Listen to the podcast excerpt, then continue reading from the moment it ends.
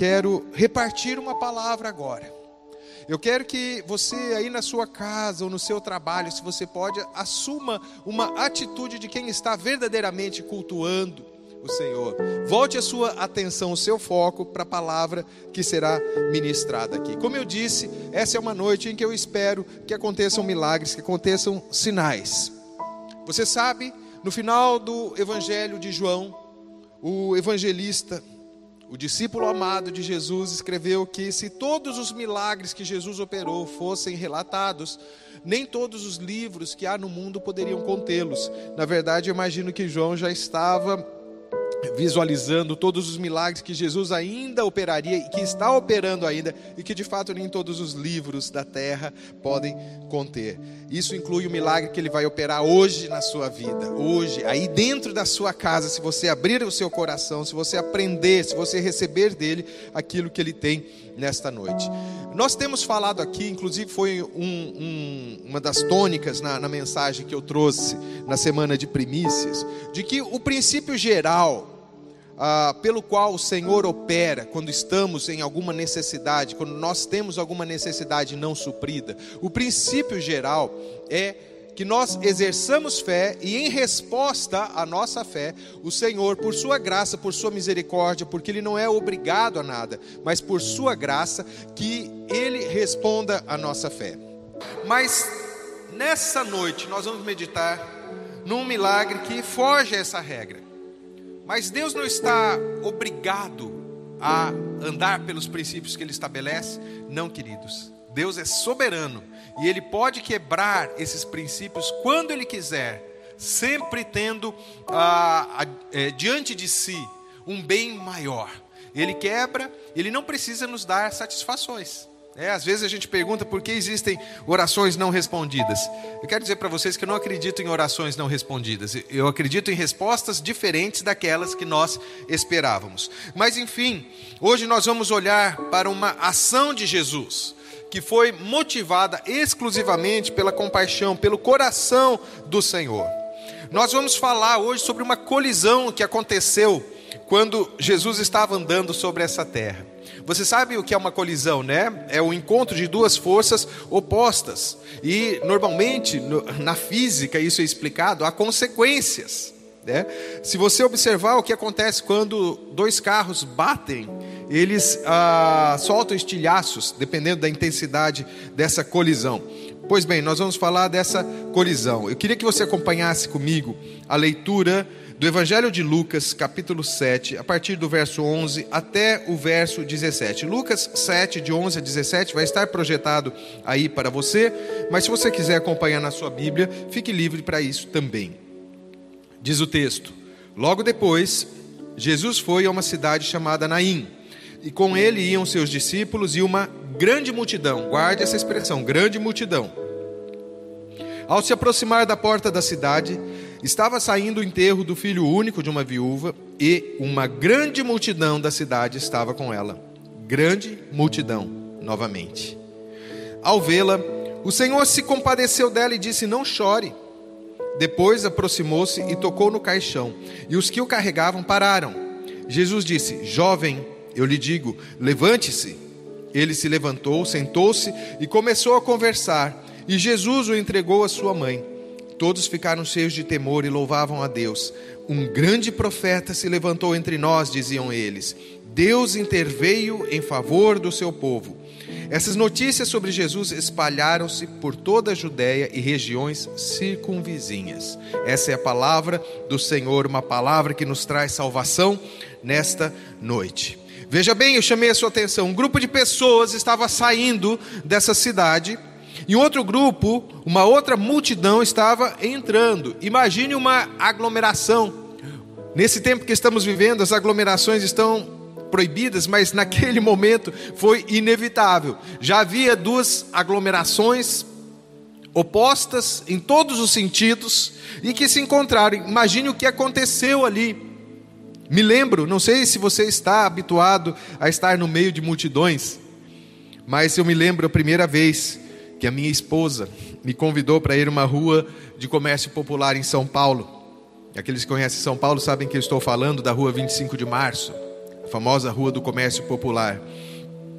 E quando eu, eu, cheguei ali, comecei a ficar sufocado. Era tanta gente, tanta gente. Eu já havia morado em São Paulo, mas nunca havia ido à, à Rua 25 de Março.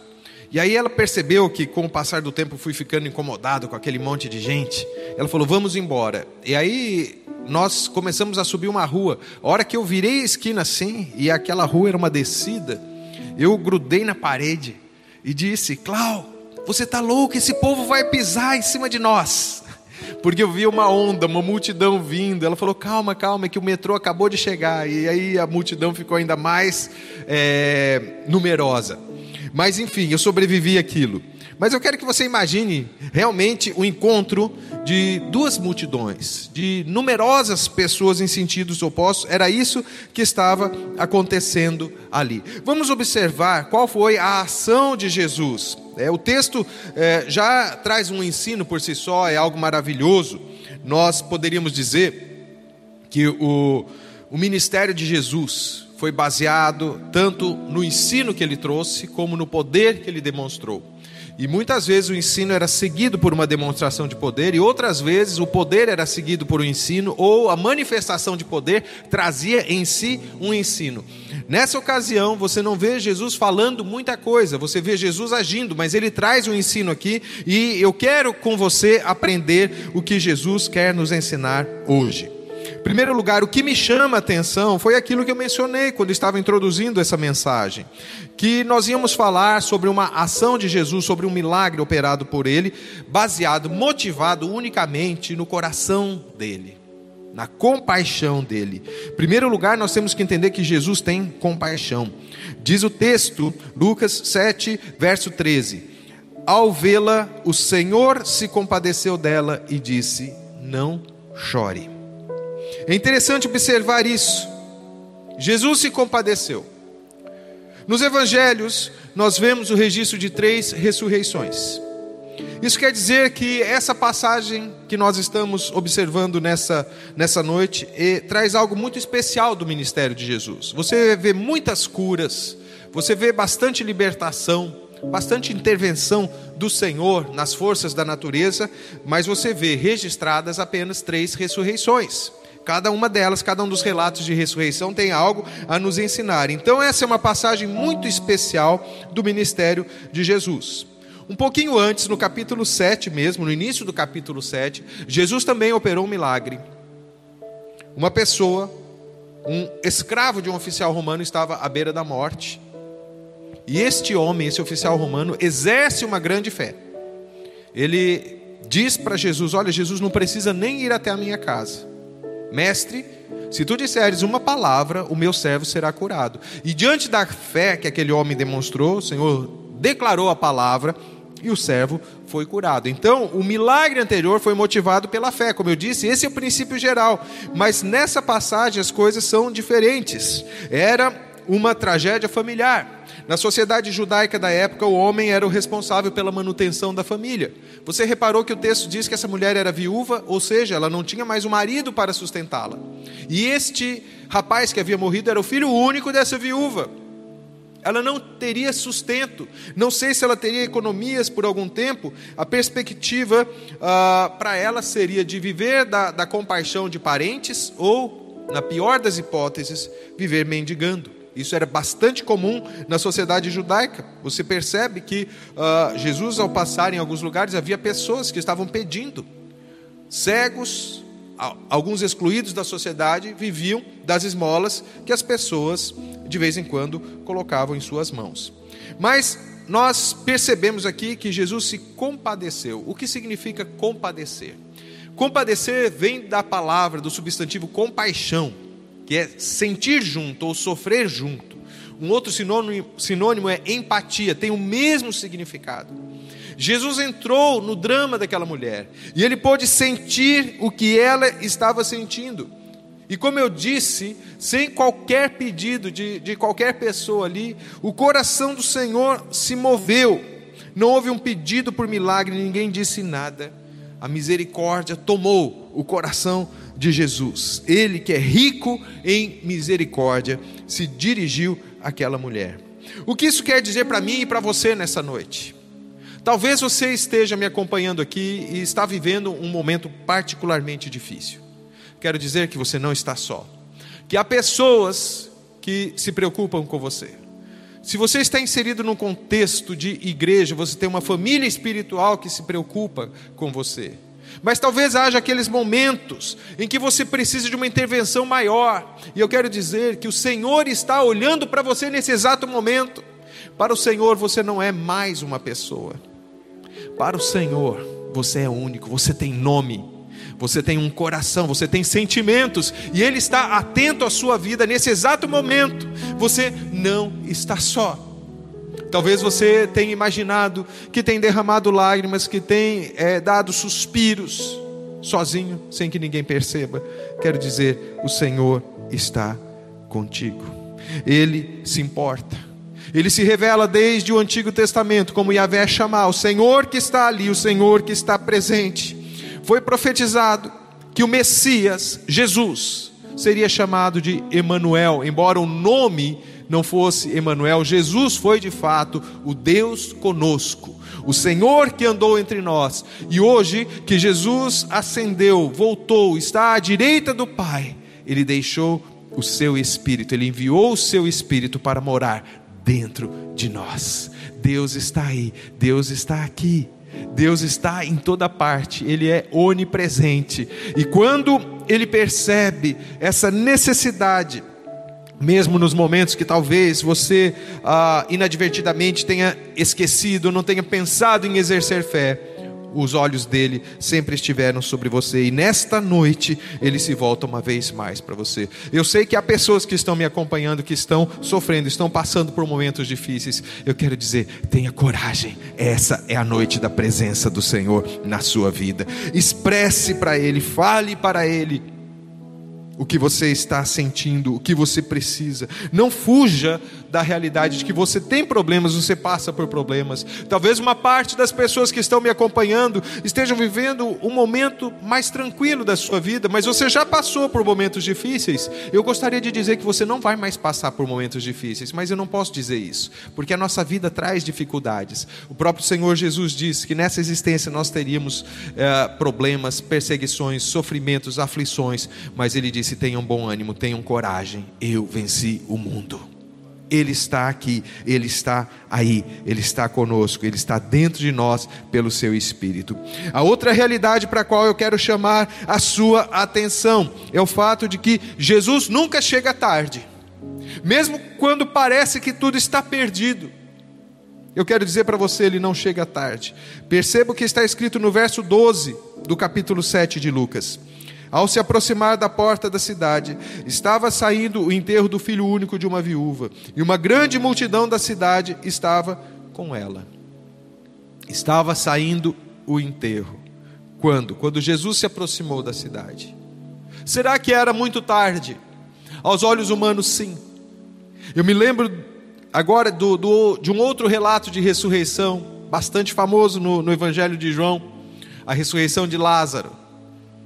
O clamor da, das irmãs de Lázaro, Marta e Maria, as duas expressam o mesmo sentimento: Ah, Senhor, se tu tivesse chegado antes, Lázaro não teria morrido.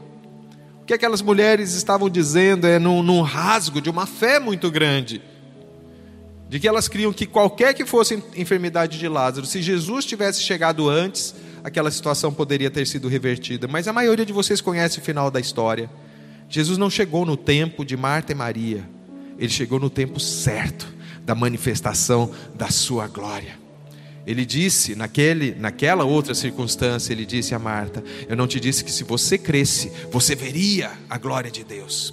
Quero dizer para você: você vai ver a glória de Deus. Não é tarde, pode parecer que está perdido. Para aquela mulher que estava saindo, cheia de incertezas, estava deixando sair de dentro de si toda a tristeza que estava ali, dentro dela, estava manifestando o seu choro, a sua dor.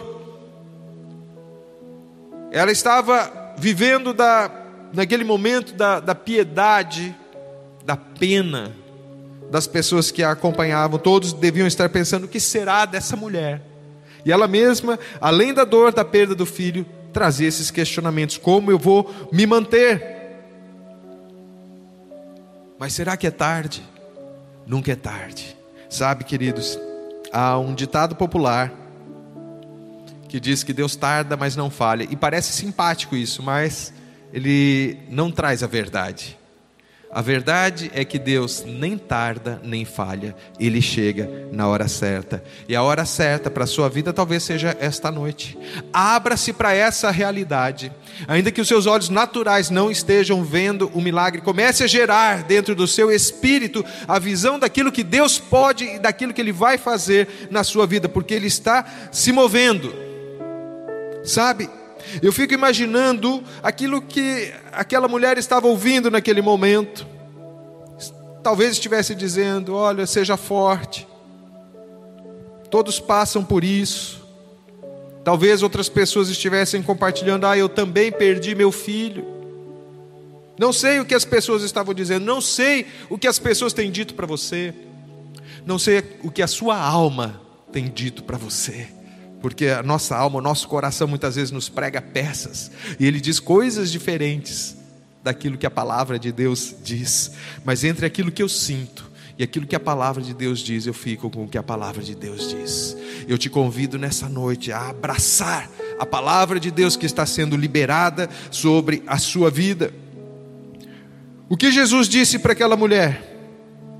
Não chore. Sabe, queridos, para quem ouviu aquilo, talvez tenha parecido uma falta de sensibilidade do Senhor. Como assim não chore? Tudo que aquela mulher podia fazer naquele momento era chorar. O que mais restava a ela se não expressar a sua dor?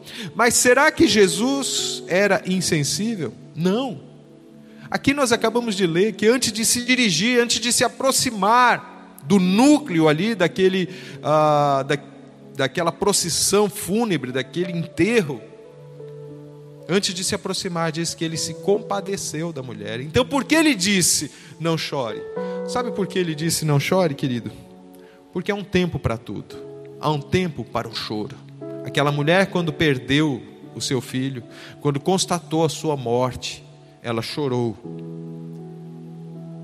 Mas a palavra de Deus diz, Salmo 30, verso 5, que o choro pode durar uma noite, mas a alegria vem ao amanhecer.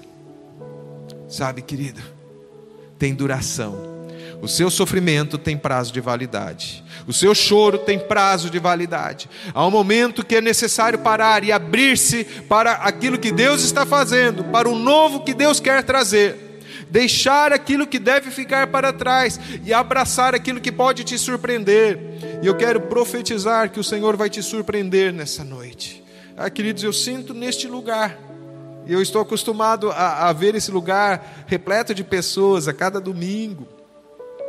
Mas eu sinto uma unção tão forte. E eu sei que isso vem da concordância em que estamos. Eu e você que está me assistindo, me acompanhando. Eu sinto uma resposta da sua parte. E se você talvez uma ou outra pessoa estava dizendo, mas eu não me sinto assim, meu problema é tão sério que eu não consigo exercer fé. Já já a gente vai abordar algo mais sobre isso, mas eu quero dizer que há inúmeras pessoas que estão se somando a você agora e crendo em algo novo para suas próprias vidas e para a sua vida. Eu quero convidar você que está me assistindo a assumir um senso de igreja, de família agora, sabendo que há muitas pessoas em tantos lares aqui nessa cidade de Ribeirão Preto, em outras cidades do Brasil e talvez até fora do país, que estão acompanhando neste momento e que estão dizendo sim à palavra de Deus. Diga sim à palavra de Deus. O Senhor está vindo na hora certa. A outra realidade maravilhosa, que é o que chama a atenção quando lemos esse texto, é que Jesus é o Senhor da vida.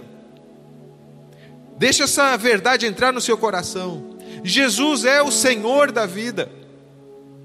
Diz no verso 14 e depois no verso 15: Depois aproximou-se e tocou no caixão, e os que o carregavam pararam.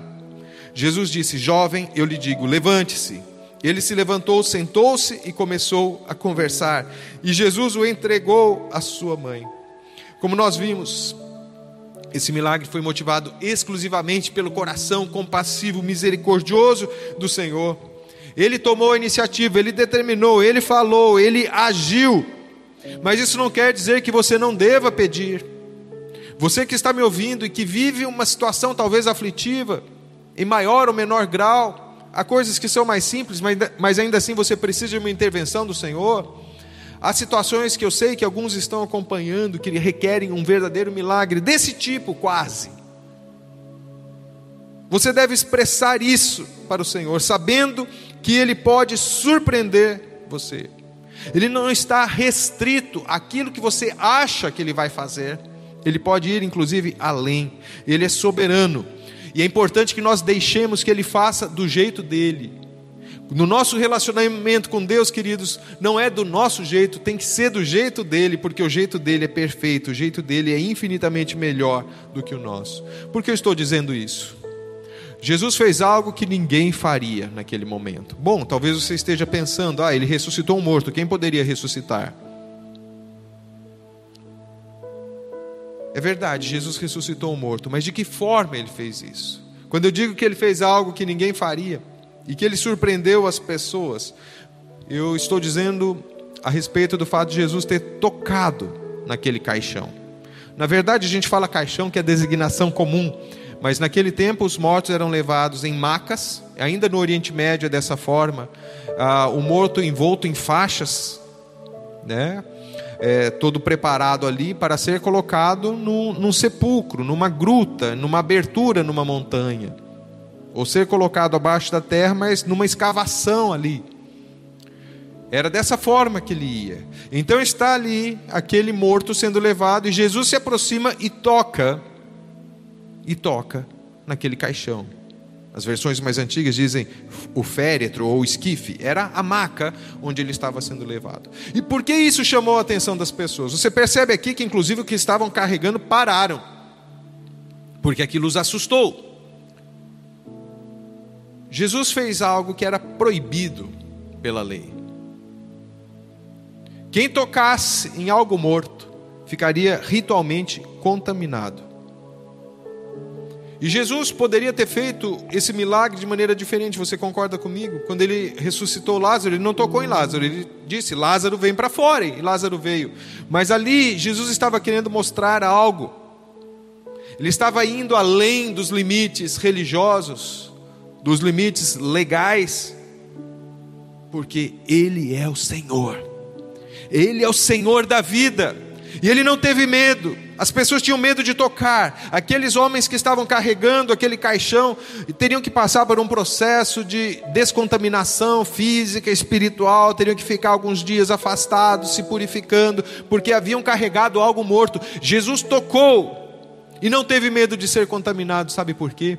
Ele estava anunciando aquilo que ele veio trazer: graça. Pela lei, quando alguém que estivesse ritualmente puro tocasse em algo impuro, essa pessoa ficaria impura. Mas na era que Jesus veio inaugurar, esse tempo que nós vivemos, o tempo da graça, quando alguém puro, como Jesus, toca algo que é impuro, é o impuro que se torna puro. Queridos, isso é tão maravilhoso, isso é tão grandioso. Foi o que aconteceu com a minha vida. Ah, Antônio, por que você estava morto? Fisicamente não mas espiritualmente eu estava morto. Tão morto quanto aquele jovem. Mas um dia Jesus tocou na minha vida. E eu renasci para Ele, para Cristo. E é por isso, queridos, que eu estou aqui. Porque Jesus não se constrangeu, não teve receios, não teve escrúpulos, eu diria, e Ele tocou em alguém como eu e se você teve uma experiência com Deus, Ele já tocou na sua vida dessa forma. E se você está me ouvindo, não teve essa experiência, não rendeu sua vida a Cristo, talvez você se ache tão indigno, ou talvez você se esconda através de alguma capa de religião. Quero dizer que o Senhor pode te tocar nesta noite com o seu poder. Ele tem poder para salvar, para curar, para ressuscitar. E o poder da ressurreição está entrando agora, aí onde você está, na sua casa, no seu escritório, no seu carro, talvez. Está invadindo a sua vida e uma vez mais te tornando aceitável para Ele. Não por qualquer coisa que você faça. Aquele jovem não fez nada, ele não podia fazer nada, ele estava morto, assim como nós estávamos mortos nos nossos erros e nos nossos pecados, mas Ele nos deu vida. E agora nós o trazemos através do Espírito Santo dentro de nós. O que você está levando para ser enterrado? Será que em algum aspecto a sua vida está caminhando para o cemitério? Sonhos, projetos. O fechamento nosso aqui da semana de primícias foi falando justamente sobre sonhos e projetos, porque em Cristo nossos sonhos gerados, nascidos nele, têm o respaldo dele para serem cumpridos. Planos humanos, muitas vezes não alinhados com a palavra de Deus, morrem. Mas eu quero dizer que há uma palavra de vida para você.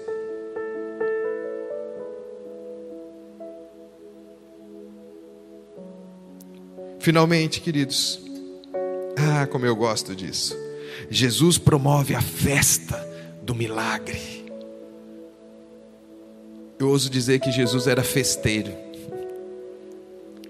Sabe qual foi o primeiro milagre? Onde aconteceu o primeiro milagre de Jesus? Numa festa. Jesus gosta de festa. Sabe o que acontecerá na consumação de todas as coisas? Uma festa. As bodas do cordeiro, uma festa de casamento enorme. Nosso Deus gosta de festa. Sabe o que acontece quando um pecador se arrepende? Festa, há uma festa no céu. Uma intervenção do Senhor requer festa.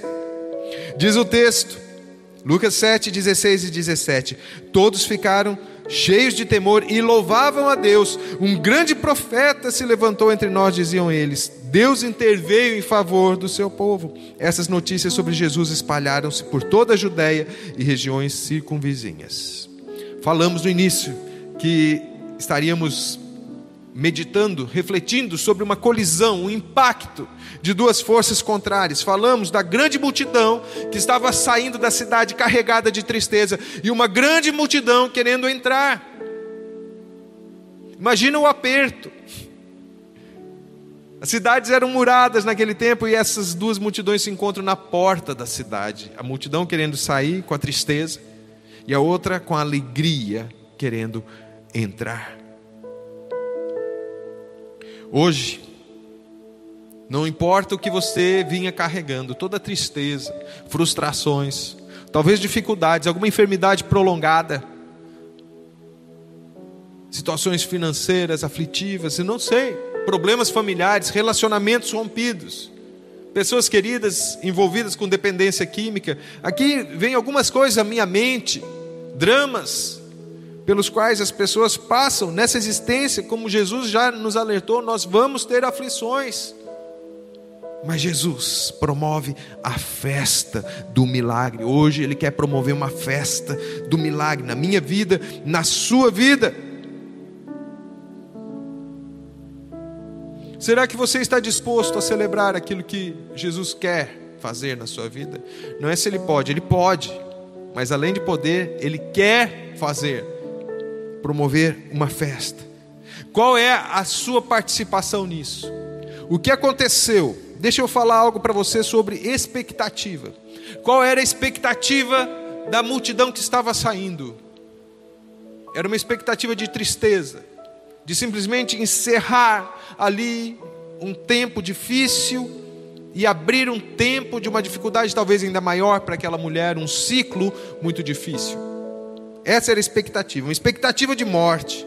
Mas qual era a expectativa da multidão que estava com Jesus? Porque havia uma multidão acompanhando Jesus? Porque Jesus tinha acabado de realizar alguns milagres, o último deles, esse maravilhoso, de ter curado à distância o, o, servo do oficial romano, o escravo do oficial romano.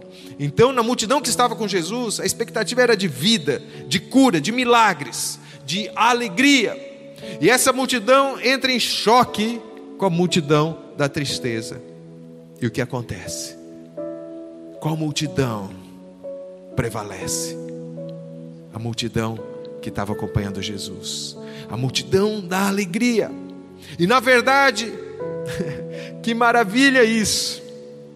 se torna apenas uma enorme multidão, porque todos começam a celebrar, louvar o Senhor, porque um profeta havia se levantado e Deus estava intervindo em favor do seu povo, Deus está intervindo a seu favor. Mantenha uma expectativa positiva. Sabe, queridos, enquanto estávamos aqui no período de adoração, eu estava ah, percebendo fluir a ação do Espírito e olhei para o, o Júnior que está no teclado. E durante algum tempo, há alguns anos, há poucos anos, nós atravessamos algumas semanas lutando com algumas expectativas, tentando manter a nossa fé, porque o Júnior ficou entre a vida e a morte, por vários dias no hospital. Alguns momentos sendo desenganado pelos médicos, ele foi vítima de um acidente automobilístico gravíssimo. Na noite em que aconteceu o acidente, eu recebi um telefonema do hospital, já estávamos ali atentos, orando, quando recebemos a notícia. E um amigo em comum me ligou e disse: Nós estamos perdendo o Júnior. Ore aí, porque nós estamos aqui no hospital orando. E aí, várias pessoas orando, e nós, a partir daquele momento, o nosso discurso era: Vai tudo bem com o Júnior. Essa era a nossa expectativa. Vinham notícias difíceis. Olha, ele não volta, não está voltando do como. Os médicos estavam no papel deles de dizer o que a ciência diz. Olha, acho que não, acho que não tem possibilidade, acho que ele não vai sair dessa. E nós seguíamos afirmando: vai tudo bem. Eu quero que você diga: vai tudo bem. Porque quando o Senhor está nas nossas vidas, não importam as circunstâncias que nos cercam, vai tudo bem. E Jesus quer promover essa festa do milagre. Talvez você tenha ouvido tantos nãos, tantas opiniões contrárias, tantas ah, afirmações negativas a respeito da sua vida. Eu quero dizer, vai tudo bem com você. Se você está servindo o Senhor, se você nesta noite se coloca debaixo da autoridade, da soberania dEle, vai tudo bem com você. Quem tem Cristo, queridos, tem tudo. A vida, como eu disse, traz dificuldades, traz perdas. Mas nós temos tudo quando nós temos Cristo. O que Jesus fez naquele dia, o que Jesus está fazendo de alguma forma na minha vida e na sua vida, é primícias daquilo que vai acontecer no final. A morte vai ser engolida, vai ser tragada pela vitória. E essa palavra de vitória que eu trago para a sua vida, queridos. Eu gostaria que você agora fechasse seus olhos. Nós vamos cantar uma canção que fala justamente que Jesus venceu a morte. Mas eu quero ainda orar com você após essa canção. Então envolva-se com essa presença. E neste momento, neste momento em que há essa declaração de que Jesus venceu a morte, coloque todo o seu coração, toda a sua fé. Ele é poderoso. Em nome de Jesus.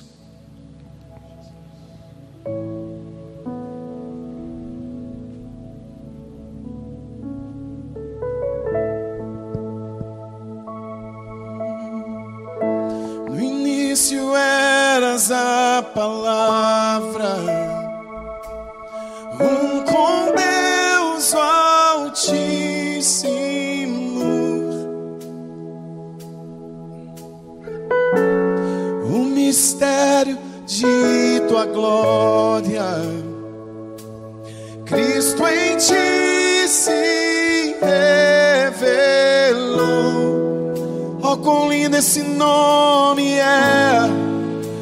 quão lindo esse nome é!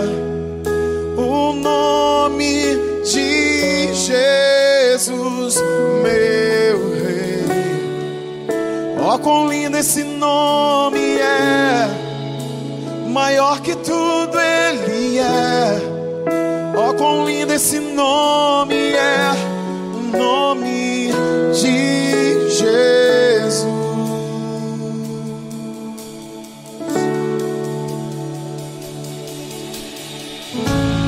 Deixou o céu para buscar-nos, veio para nos resgatar. Amor maior que meu pecado, nada vai nos separar. Oh, maravilhoso é, oh, quão maravilhoso é o nome de Jesus, meu Rei. Oh, quão maravilhoso é, maior que tudo Ele é.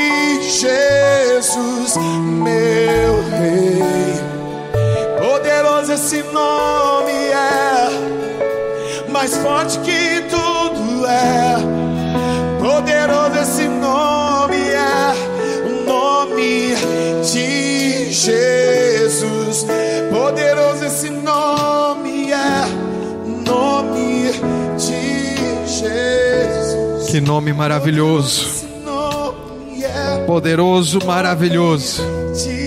O mesmo Jesus, o mesmo Jesus, o mesmo Jesus que ressuscitou aquele jovem, pelo poder do Espírito Santo, entra na sua vida, entra aí onde você está, entra no seu coração, para ressuscitar sonhos, para tocar nas áreas de dificuldade. Sabe, queridos, eu me emocionei novamente aqui, porque eu acabei de falar do Júnior e comecei a olhar para essa equipe, né? Eu, eu creio que o Senhor, na sua soberania, escolheu essa equipe para estar aqui, Renato, né? Estava olhando. Ah, Fernando, Rogério, passaram por momentos difíceis nos últimos meses, mas e se não fosse Jesus? Estou olhando Silas, semelhante também ao que aconteceu com o Júnior, também esteve entre a vida e a morte, a gente recebendo os relatos e os irmãos dizendo vai tudo bem com o Silas. Uma alegria te ver aqui nessa noite. Eu estou falando isso para que você seja encorajado. É o mesmo Jesus, é o mesmo poder. O nome dele jamais perdeu poder. O sangue de Jesus que correu naquela cruz há dois mil anos jamais perdeu o poder. E ele entra agora na sua vida, onde você está. Eu quero orar por você agora. Senhor, eu invoco o teu poder de milagres agora.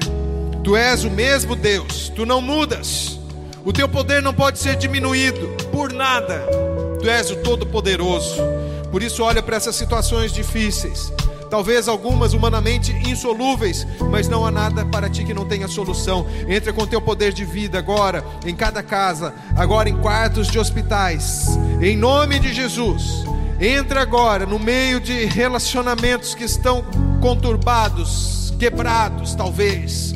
Em nome de Jesus, reverte toda escravidão, toda servidão de vícios, todo tipo de dependência seja revertida. Eu declaro quebrado agora toda cadeia diabólica, toda cadeia demoníaca seja partida, seja quebrada agora pelo poder do sangue de Jesus. Situações financeiras aflitivas, insolúveis, angústia, depressão, enfermidade física, o que quer que seja, agora mesmo sopra Espírito Santo poderosamente poderosamente, onde a tua palavra está entrando, Senhor, que haja vida, que haja vida, que haja vida. A mesma palavra que Jesus disse àquele jovem, eu digo para cada pessoa que está me, me ouvindo: levante-se, levante-se. Eu faço isso em nome de Jesus, do mesmo Jesus que tocou aquele caixão. Eu declaro agora: sua vida está sendo tocada, está sendo transformada.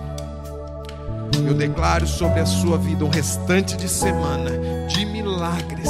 Jesus entrando a cada momento, tocando, tocando, não importa. Talvez você tenha vergonha e diga: está podre. Isso que eu trago dentro de mim já apodreceu, cheira mal. Jesus não se importa, ele toca, ele purifica, ele transforma a morte em vida. Eu te convido que isso inspire o restante da sua semana, que nós terminemos essa reunião declarando que ele venceu a morte. Diga: a morte venceste, o véu tu rompeste. Declare que Jesus está vivo para sempre. A Ele pertence toda a honra, todo o poder e toda a glória eternamente. Amém.